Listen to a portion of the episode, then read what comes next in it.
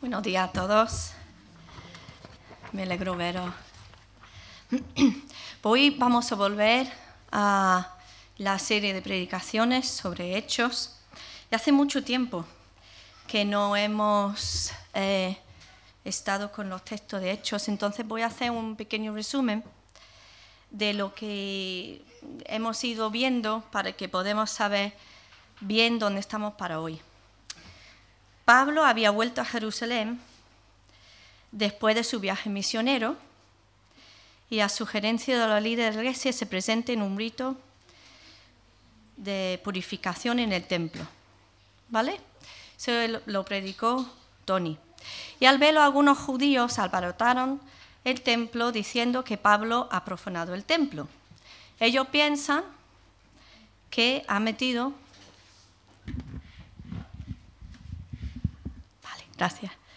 Ellos piensan que ha metido su amigo Efesio, que se llama Trofano, en el templo, algo que no estaba permitido. Y tienen la intención de matarle, pero el batallón romano lo coge a tiempo.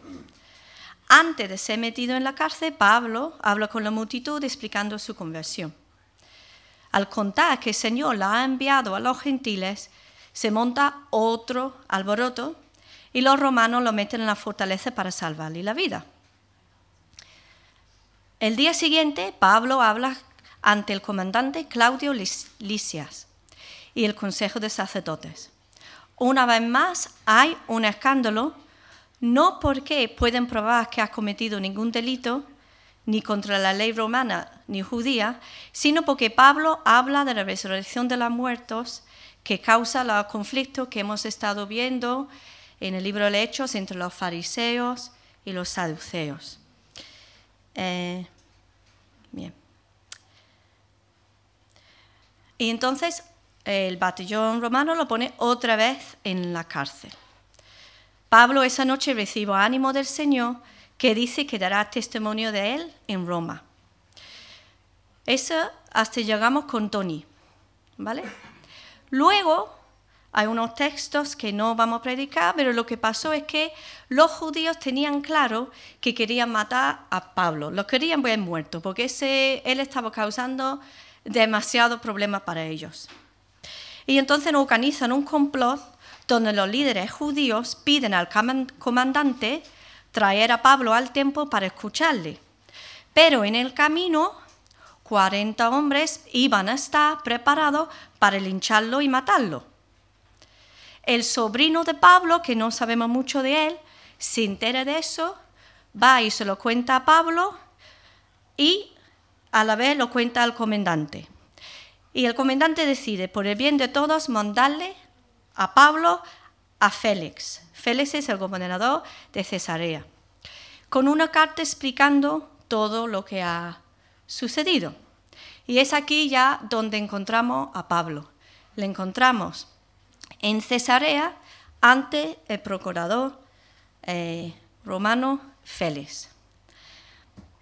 Y ese nos vamos a abrir en Hechos 24. Dice, cinco días después descendió el sumo sacerdote Ananías con algunos de los ancianos y un cierto orador llamado Tértulo, y comparecieron ante el gobernador contra Pablo. La predicación se va a dividir en tres eh, divisiones. Uno es la acusación que ellos hacen contra Pablo, la segunda es la defensa de Pablo y la tercera es la respuesta de Félix ante el caso. Como hemos leído en el primer versículo, hay varios personajes y nos vamos a ver un poquito sobre ellos antes de hablar. El primer grupo que tenemos es Ananías y el grupo de los ancianos. Ellos se movían súper rápido, decía que cinco días después. Entonces, en solo cinco días, ellos prepararon su caso, contrataron un abogado, viajaron más de 100 kilómetros, ¿vale? Para presentar el caso. En la última predicación que salía Ananías, Tony nos estaba explicando que era uno de los sumos sacerdotes más corruptos en la historia de Israel. Era, tenía tela. Y ahora tenía a Pablo en el punto de la mira. Y ahora podía quizás eh, meterle en la cárcel o podrían quitar la vida. Eh, los grupos serían un grupo tanto de fariseos como saduceos. El segundo personaje que vemos es Tértulo. Eso era un abogado. Pone aquí un orador, era un abogado profesional. No está claro si era romano o si era judío griego, un griego judío, pero lo que sí estaba bien em, experimentado en la ley romana y la ley judía. Entonces lo cogieron para este caso. Tercera persona es el gobernador, Félix, un Marco Antonio Félix. Era el gobernador romano de Judea, la zona entera de Judea, más o menos del año 52 hasta el 59. Él había nacido esclavo, pero debía su posición de influencia a su hermano Palas. Palas, su hermano, era un favorito del emperador Claudio. Entonces, pues claro, hizo el favor a su hermano se puso en libertad y le dio una posición de influencia como gobernador. Pero era un hombre bastante cruel y brutal. Cuando había disturbios de los judíos o algún levantamiento, sus métodos para aplastarlo eran brutales. Incluso se dice que no sé cuánto, tiempo anterior que había aplastado una revuelta con bastante brutalidad. No hay historia que hiciese en Judea reformas. El historiador romano, que se llama Tácito, dice, él ejercía el poder de un rey con la mente de un esclavo. Esos son los tres, Ananía, Tértulo, Félix. Ahora vamos con Pablo.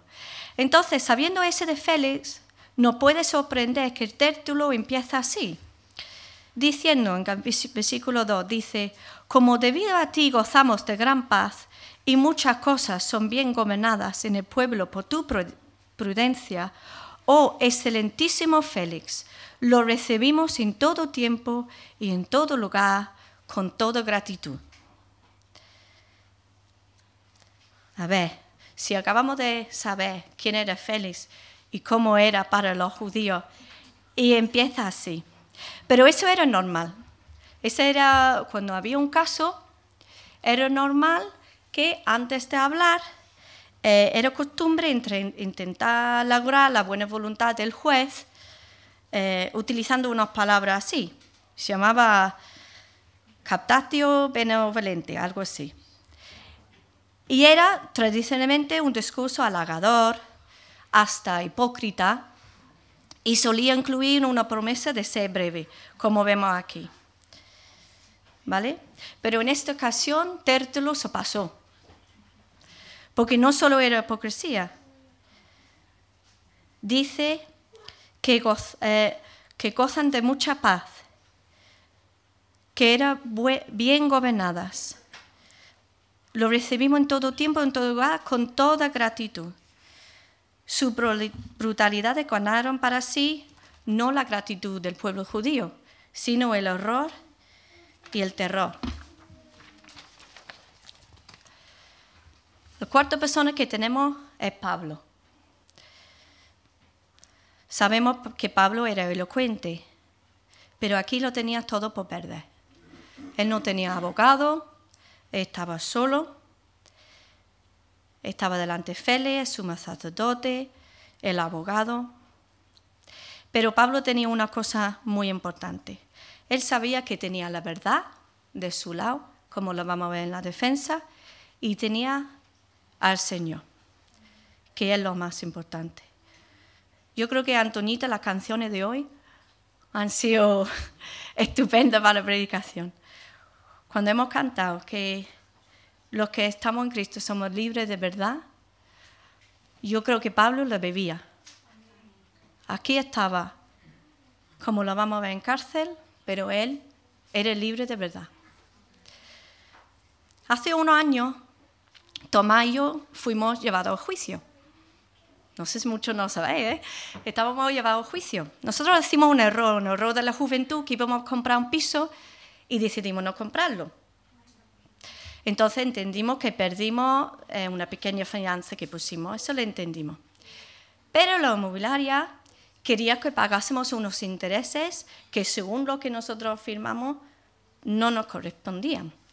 Pero ellos insistían, intentaban eh, intimidarnos y decían, si no pagáis os vamos a llevar a juicio.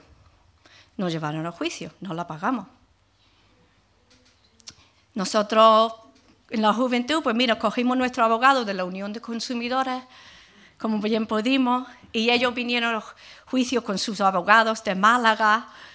Mire, yo estaba, yo estaba un desastre, yo tenía un miedo. Tomás no. Tomás decía, no, no, no, nosotros no tenemos que pagar, ellos pueden montar todo lo que quieren, pero, pero yo tenía un miedo increíble. Ganamos no pagamos nada, teníamos la razón. Pero yo pienso cómo estaba yo ese día. No tenía que hablar, hablaba el abogado. Pero ¿cómo estaba Pablo? Pablo no muestra nada de miedo. Yo podía haber perdido dos mil euros, que al final, bueno, no hubiera costado, pero a ver. Pero Pablo podía haber perdido la vida. Y no muestra nada porque tenía a su lado el Señor y lo tenía claro. Si miráis conmigo en el mismo capítulo del eh, libro de Hechos, en el 9, cuando él se convierte al Señor, Ananías tenía que darle un mensaje. 9.15.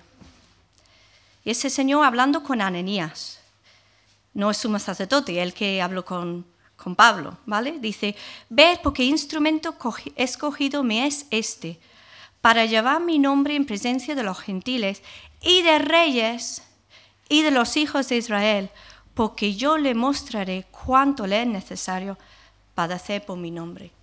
Pablo sabía y tenía claro lo que era su misión en la vida. Bueno, seguimos. Tértulo presenta tres acusaciones contra Pablo. Son, la primera es rebelión, que es violación de la ley romana. Segundo, líder de un secta. Y tercero, profanar el templo. Versículo 5. Porque hemos hallado que este hombre es una plaga y promotor de sediciones entre todos los judíos por todo el mundo y cabecilla de la secta de los nazarenos. Intentó también profanar el templo.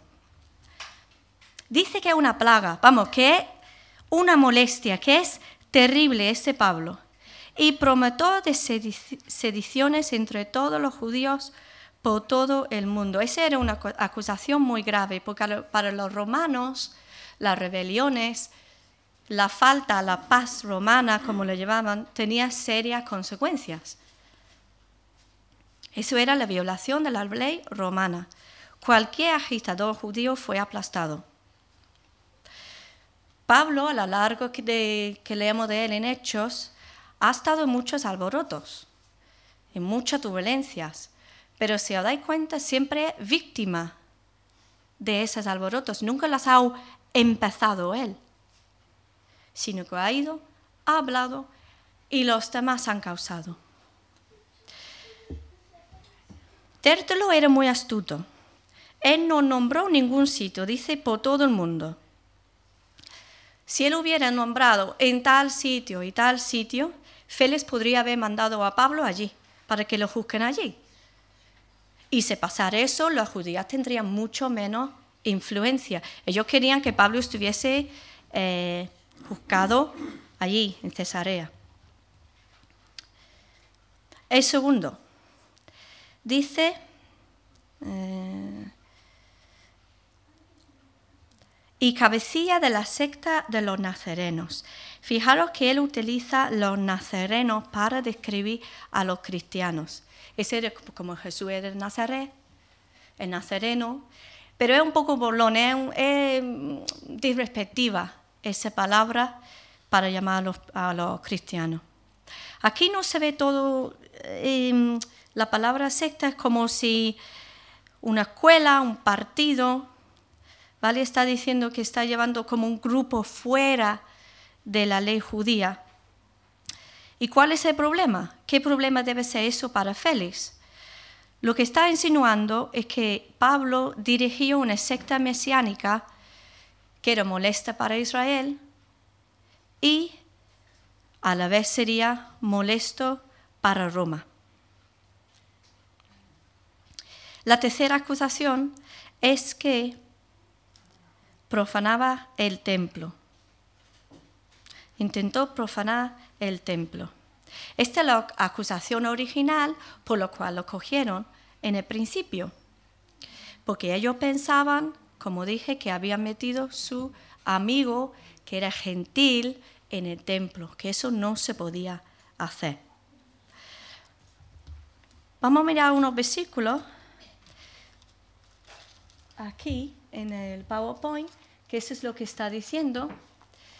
Dice, intentó también profanar el templo y prendiéndole quisimos juzgarles conforme a nuestra ley.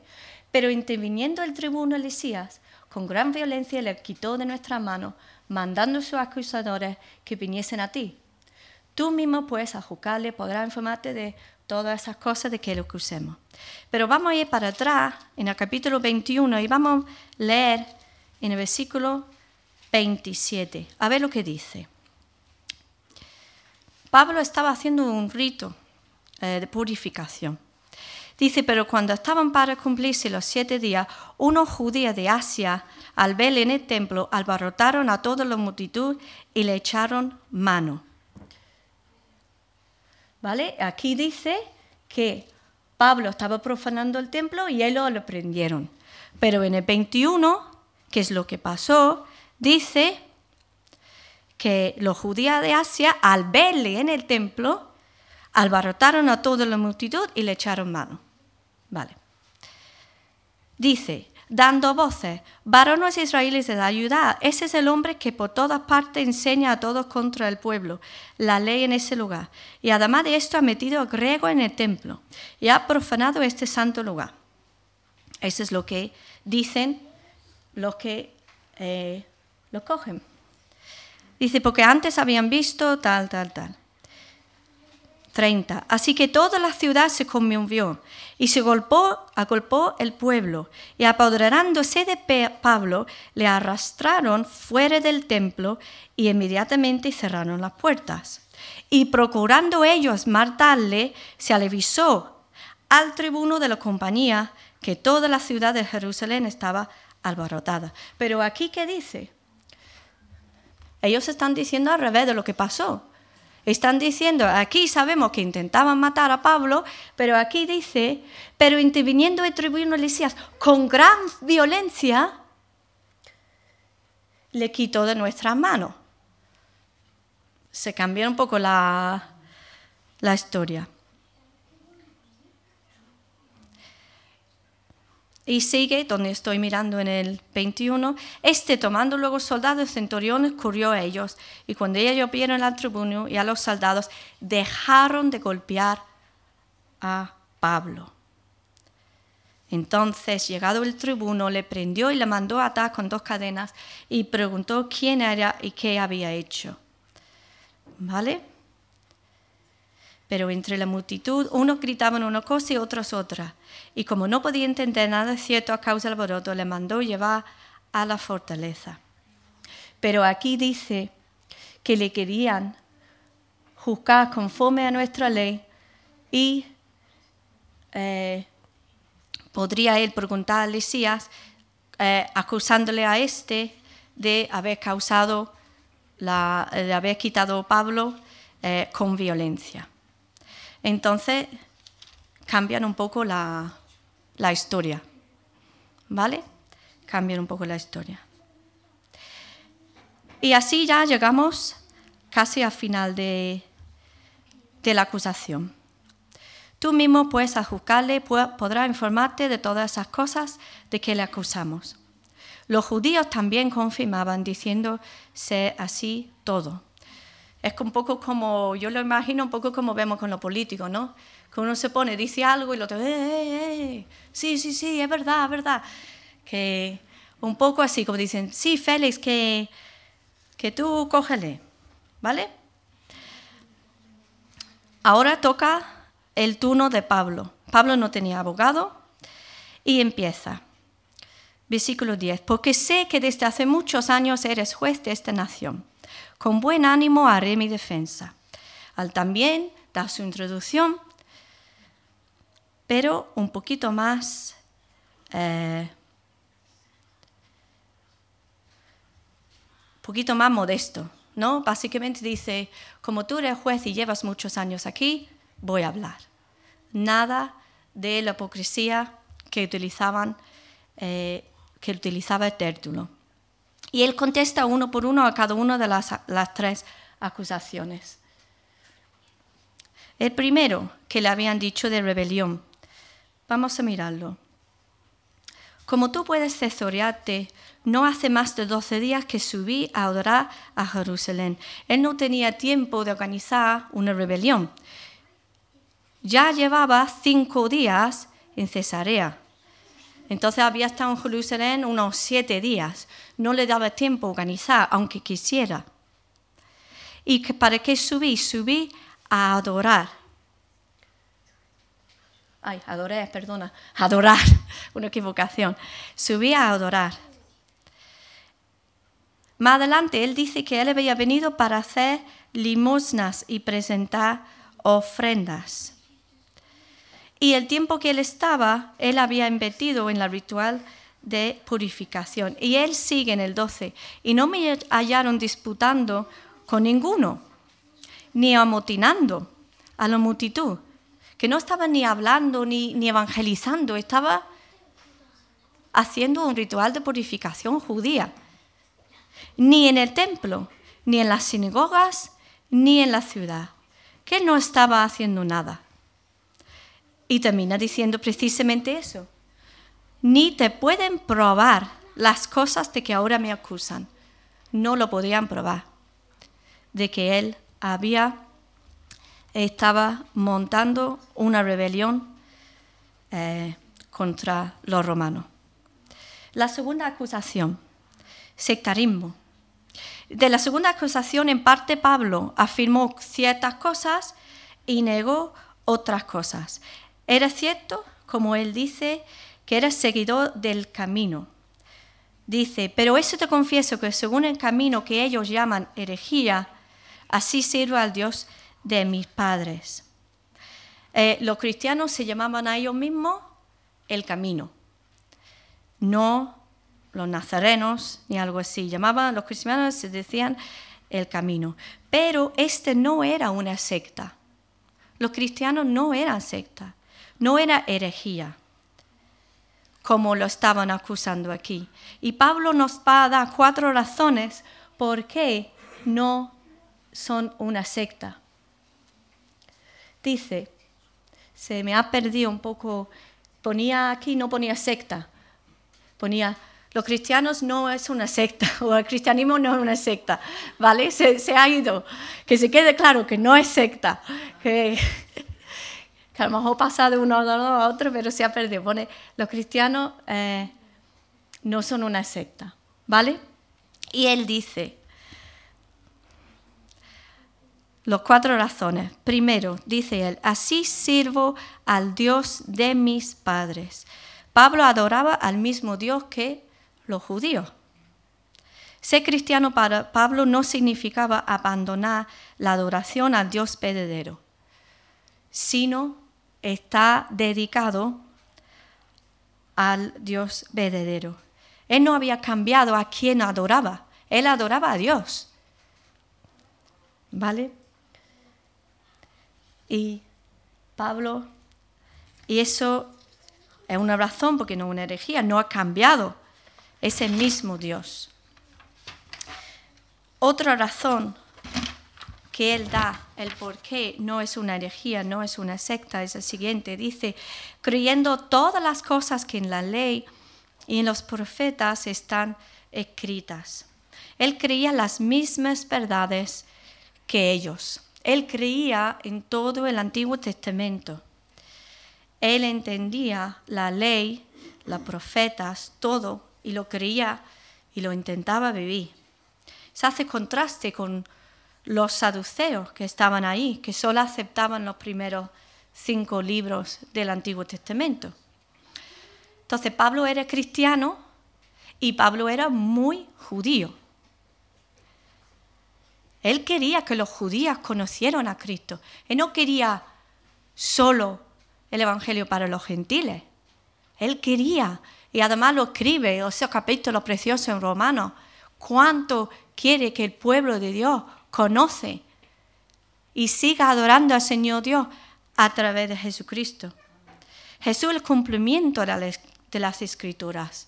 No es algo diferente. Ese cumplimiento no es otra idea. La tercera razón que Él da es teniendo esperanza en Dios, la cual ellos también abrigan, de que ha de haber resurrección de los muertos, así de justos como de injustos. La resurrección de los muertos era una enseñanza del Antiguo Testamento, ¿vale? Entonces él tenía esa misma esperanza de la resurrección. El pueblo de judío lo tenía. Entonces, en decir esto, Pablo está diciendo que yo soy un judío muy judío. Esa creer en la resurrección de los muertos le metía a él como en la principal corriente judía, en lo más, lo más común, la, más, la idea más eh, aceptada de los judíos. Los saduceos no, ellos no creían en la resurrección. Pablo está diciendo aquí, soy igual que vosotros. Adoro a Dios, creo igual, pero soy de este camino. Y la cuarta es que él intentaba vivir como se supone que tenían que vivir ellos también. Por esto procuro tener siempre una conciencia sin ofensa ante Dios y ante los hombres. Quería una conciencia limpia. Él ambicionaba lo mismo que ellos. Bien. Entonces ya son dos puntos que él ha defendido. El tercer punto es profanar el templo. Para refutar la tercera acusación contra él, Pablo recuerda a Félix el propósito de su visita a Jerusalén. 17.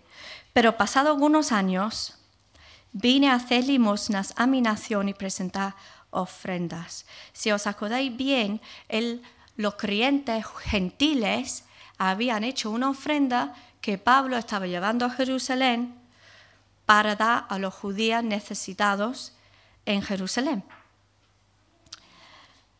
Y vamos a leer lo que pasó cuando él llegó a Jerusalén. Como él fue a visitar a los ancianos de la iglesia, le aconsejaron hacer unas cosas. Y eso es lo que le aconsejaron. Eh, Haz pues esto que te decimos. Hay entre nosotros cuatro hombres que tienen obligación de cumplir voto. Tómalos contigo, purifíquete con ellos y paga sus gastos para que se rasuren la cabeza. Y todos comprenderán que no hay nada de lo que se les informó acerca de ti, sino que tú también andas ordenadamente guardando la ley. Entonces Pablo tomó consigo a aquellos hombres y al día siguiente, habiéndose purificado con ellos, entró en el templo para anunciar el cumplimiento de los días de la purificación, cuando había de presentarse la ofrenda por cada uno de ellos. Entonces, Pablo estaba aconsejado a ayudar a esos cuatro hombres en su rito de purificación, y eso es lo que estaba haciendo en el templo. ¿Vale?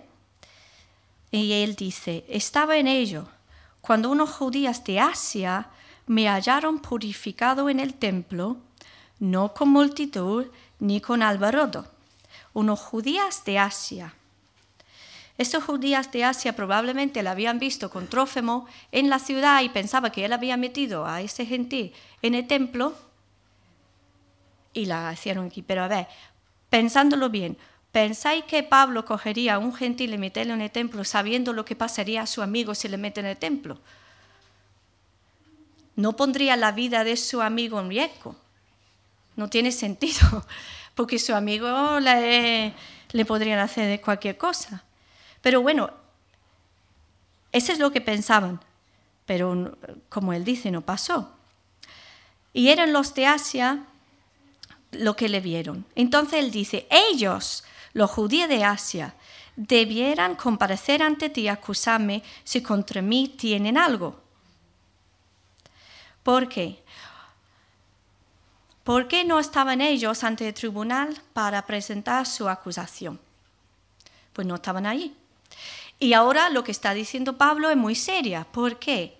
Si alguien en el corte romano presenta una acusación y luego no está allí para, para presentar pruebas o evidencia, esa era una seria violación de la ley romana. Se dice que se oponía tenazmente a los acusadores que hacían abandono de sus acusaciones.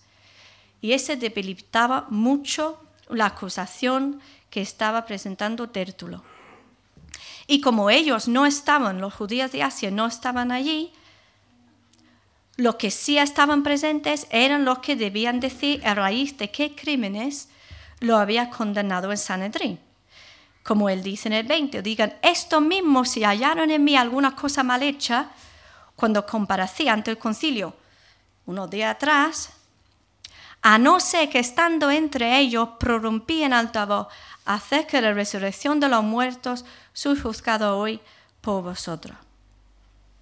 Mira, si os acordáis, cuando estaba allí delante del concilio, en la predicación de Tony, los fariseos lo habían declarado inocente, porque él había dicho que creía en la, resurrección de los muertos. solo eran los saduceos que lo encontraron culpable por la creencia en la resurrección de los muertos. Pero ese que tiene que ver con un corteo romano. Entonces él está diciendo, mira, los judíos que me acusan no están aquí. ¿Dónde están? No podéis probar nada. Los que están aquí entonces son los que tienen que decir por qué estoy aquí. Los fariseos ya me habían dicho que era inocente. Solo quedan los saduceos. Y como es un asunto teológico, en un corte romano no tiene nada que ver.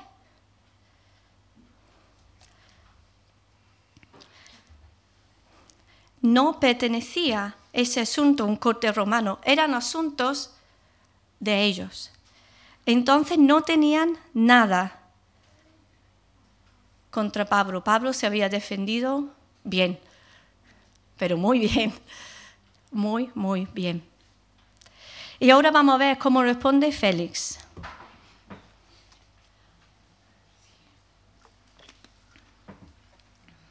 Félix se encuentra en un dilema. Él no podía condenar a Pablo porque realmente no tenía base para condenarlo. Lo podía haber dejado en libertad a Pablo, pero este causaría más problemas con los judíos. Porque claro, tiene que llevarse bien con ellos y intentar que todo el mundo esté feliz. Así que, ¿qué decide hacer? Aplazar su veredicto. ¿Con qué pretexto? Dice 22. Entonces Félix, oída estas cosas, estando bien informado de este camino, les aplazó, diciendo, cuando descendiere el tribuno Elías, acabaré de conocer de vuestro asunto. El pretexto, cuando viene el comandante, ya veré lo que hago. Y los judíos pues vuelven a Jerusalén dice que él sabía del camino. Quizás por su mujer, que ahora la vamos a conocer, Drusila, pero también, a ver, él ya llevaba unos cinco años aquí de gobernador. Seguro que él había escuchado de Jesús de Nazaret, de sus seguidores, de lo que hablaban. Sabría que los judíos no les gustaba eso, pero también sabría que los cristianos no eran revolucionarios políticos pero el camino más fácil para él era no tomar una decisión. A Pablo lo pone en lo que se llama custodia libera, es decir, estaba siempre vigilado con guardia, pero no estaba ahí encadonado como imaginamos en el cárcel. Eso mejor más adelante sí pasó Pablo, pero en ese contexto no. Lo podían visitar sus amigos Y así lo tenía. Lo que pasa es que no hubo una sesión pública durante dos años. Dijo, luego veré. Dos años. Pero él, Félix, va haciendo sus propias investigaciones. Versículo 24. Algunos días después, viniendo Félix con Drusila, su mujer, que era judía, llamó a Pablo y le oyó, le oyó acerca de la fe en Jesucristo. Pablo había despertado el interés en Félix, creo yo. Al escucharle, le habrá dicho, ese, yo quiero saber más. Quizá el interés venía de su mujer Drusila. Ella era judía. Ella era la hija de Herodes Agripa I, ese que hemos visto en Hechos 12 que tuvo el muerto ese de los gusanos. Ella es hija de él y hermana del rey Herodes Agripa, que vamos a ver pronto. Por lo visto, ella era muy, muy guapa. Y la casaron muy joven, como adolescente, a su primer marido. Y Félix la vio, se enamoró de ella y la sedujo. Y la quitó de su primer marido. Por lo visto, algunos dicen sobre los 16 años por ahí y la convirtió en su tercera mujer. Ya había tenido dos, esta era la tercera. Así que esa es la pareja que tenemos. Y Félix la llama. Imagina la situación. Tenemos un prisionero y tiene el gobernador. ¿Quién, ¿Quién tiene todo el poder? Parece que el gobernador, ¿no? Entonces dice que Pablo le habla acerca de la fe en Jesucristo. Y mientras que le habla, le habla de tres temas súper populares. La justicia, el dominio propio y el juicio venidero. Yo me pongo en el lugar de Pablo, estoy allí, tengo oportunidad de hablar, quizás me puede liberar. Y dice, vente a hablar de Jesucristo. Yo creo que no se me ocurre a mí hablar de la justicia, el dominio propio el juicio venidero. Pero este es Pablo. Y es fiel a la palabra. La justicia, ¿qué podemos imaginar? Félix, tienes que ponerte bien con Dios. Ninguno somos justos. Solo en Cristo somos justos. En Él está nuestra justicia. Félix y Drusila necesitamos ponerse bien con Dios. El dominio propio, controlar a uno mismo, controlar a tus pasiones. Está hablando con Félix. Era un hombre cruel, aplastante.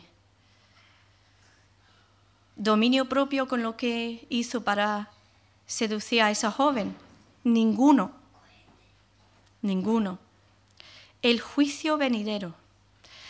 Habrá un juicio de justos e injustos. Habrá. Y le habla de él. Y si no tenemos a Jesucristo como nuestra justicia,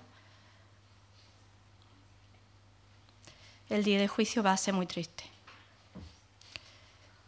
Dice, dada la situación de Félix, que no, perdona, pero el, eh, el despertar, desatar a Pablo acerca de la justicia, del dominio propio, del juicio venidero, Félix se espantó y dijo, ahora vete, pero cuando tenga oportunidad te llamaré. Dado su situación, no es sorprender que él se asustó de lo que estaba hablándole Pablo. Pablo habría dejado claro a Félix y Drusila su falta de moral y la necesidad de Jesús. Pero es que Félix tenía una oportunidad única. Es que de verdad tenía una oportunidad única de escuchar el Evangelio de la boca del apóstol Pablo. Es que Pablo dice aquí que Pablo desertaba, Pablo razonaba, Pablo daba razones, desertaba. Eh, el cristianismo es una fe que tiene lógica, no es emociones, tiene lógica. Mire, Félix llegó a sentir emociones, se aspentó. Mire, está bien, sentí, y tener emociones, pero una vez tenemos que decidir y decidir por Cristo y decidir poner tu fe en Él. Segundo Corintios 6, 2 dice, porque dice, en tiempo aceptable te he oído y el día de la salvación te he socorrido. He aquí ahora el tiempo aceptable. He aquí ahora el día de salvación. El día es hoy, era el día para Félix, pero ¿qué hizo Pérez? Dice, vete, cuando tengo oportunidad te llamaré. En la versión que tengo en inglés dice, cuando me es conveniente te llamaré. Cuando me apetece escuchar el Evangelio. Pero os digo una cosa, que el Evangelio nunca es conveniente. Nunca es buen momento escuchar el Evangelio. Siempre hay algo que podemos poner en medio. Nunca es buen momento de aceptar al Señor. Así que acéptalo y ya está. Siempre hay algo que puede estar en medio. Pero peor aún, él quería ver si Pablo ofrecería un soborno. Esperaba también con esto que Pablo le diera dinero para que lo soltase, por lo cual muchas veces lo hacía venir y hablaba con él. Aceptar un soborno era prohibido, prohibido bajo la ley romana, pero era una práctica común. Y como Pablo no le ofrecía dinero, lo llamaba muchas veces. Yo no creo que le llamaba solo para el dinero. Yo creo que él quería escuchar más. Se dice que, bueno, no se dice. El Señor ha puesto la eternidad en nuestros corazones. Y Él estaba buscando, Él seguramente tenía ese anhelo. Pero no decidía. Aplazaba el juicio. Aplazaba su decisión se llama procrastinación. No decidía. Y no hay indicios que se volviera a asustar ni que aceptara al Señor. Bueno, unos dos años después, Félix fue reemplazado por Poncio Festo. Lo vemos en el versículo 27. Estaba llamado por Norón para volver a Roma porque había eh, suprimido con mucha, mucha fuerza una disputa que había entre los judíos y los sirios. Y se sabe muy poco de él, excepto ese triste final. Ese es lo, lo último que sabemos. Dice, recibió Félix por sucesor a Porcio Festo, y queriendo Félix congraciarse con los judíos, dejó preso a Pablo. Entonces dejó a Pablo preso más de dos años. Por lo visto, la máxima detención preventiva, según la ley romana, era dos años. Y él lo dejó más, más de dos años. ¿Y por qué lo dejó más? Con el fin de ganar aplauso a los judíos. Y cuando estaba leyendo eso, me acordaba de la predicación de la semana pasada, del tesoro más grande. Él podía haber tenido el tesoro más grande y quería el aplauso de los judíos. Muy triste lo que ha pasado aquí. Pero eso también sigue pasando hoy. Bueno, así terminamos con Félix. Pero Pablo no, Pablo sigue la semana que viene. Y quería destacar tres cosas antes que terminamos. Uno, que Dios es soberano. Podemos ver en todo esto, desde que Pablo entra a Jerusalén, todo lo que le pasa, cómo Dios lo ha protegido. Y Pablo quería ir a Roma. Y aquí está, en la prisión, dos años. No preguntaría, Señor, ¿qué hago aquí? Que yo quiero predicar la palabra en Roma, pero el Señor tiene su manera de llevarle a Roma.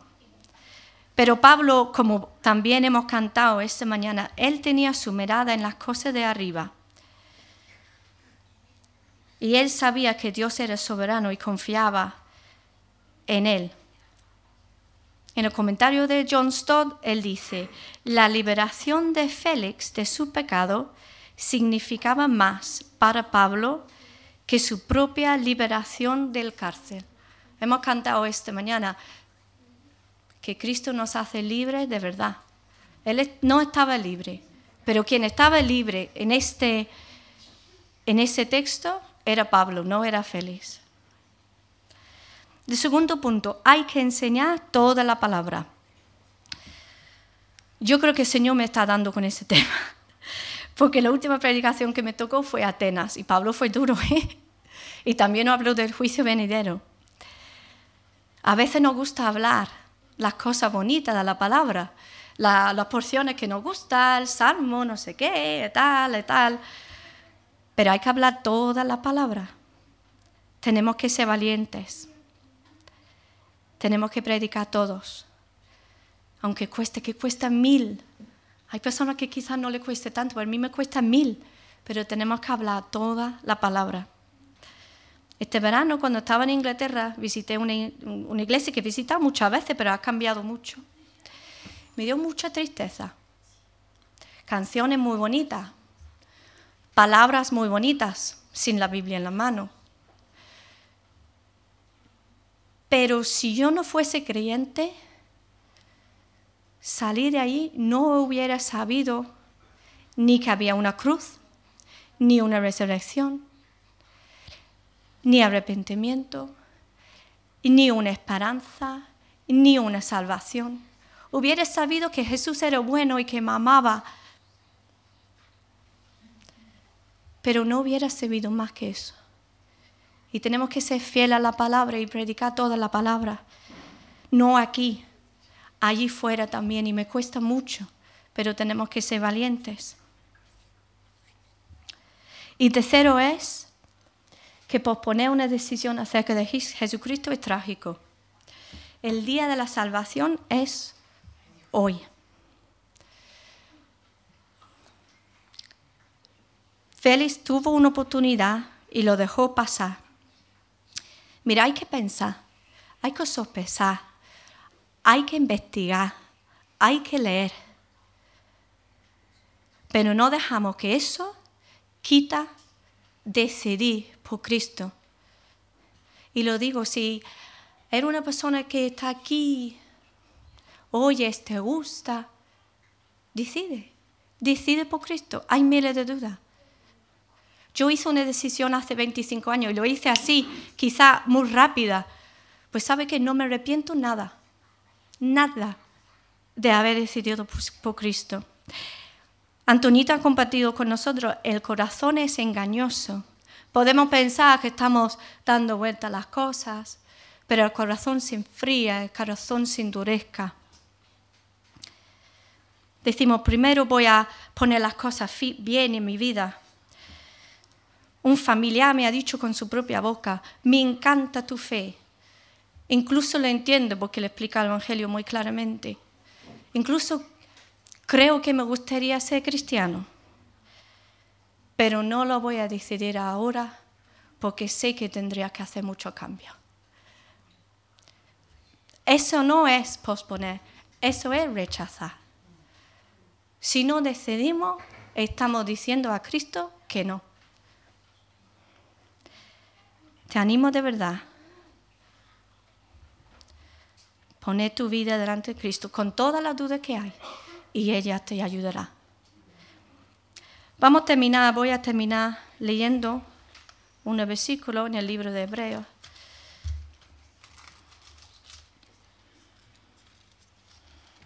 Que ya no lo encuentro.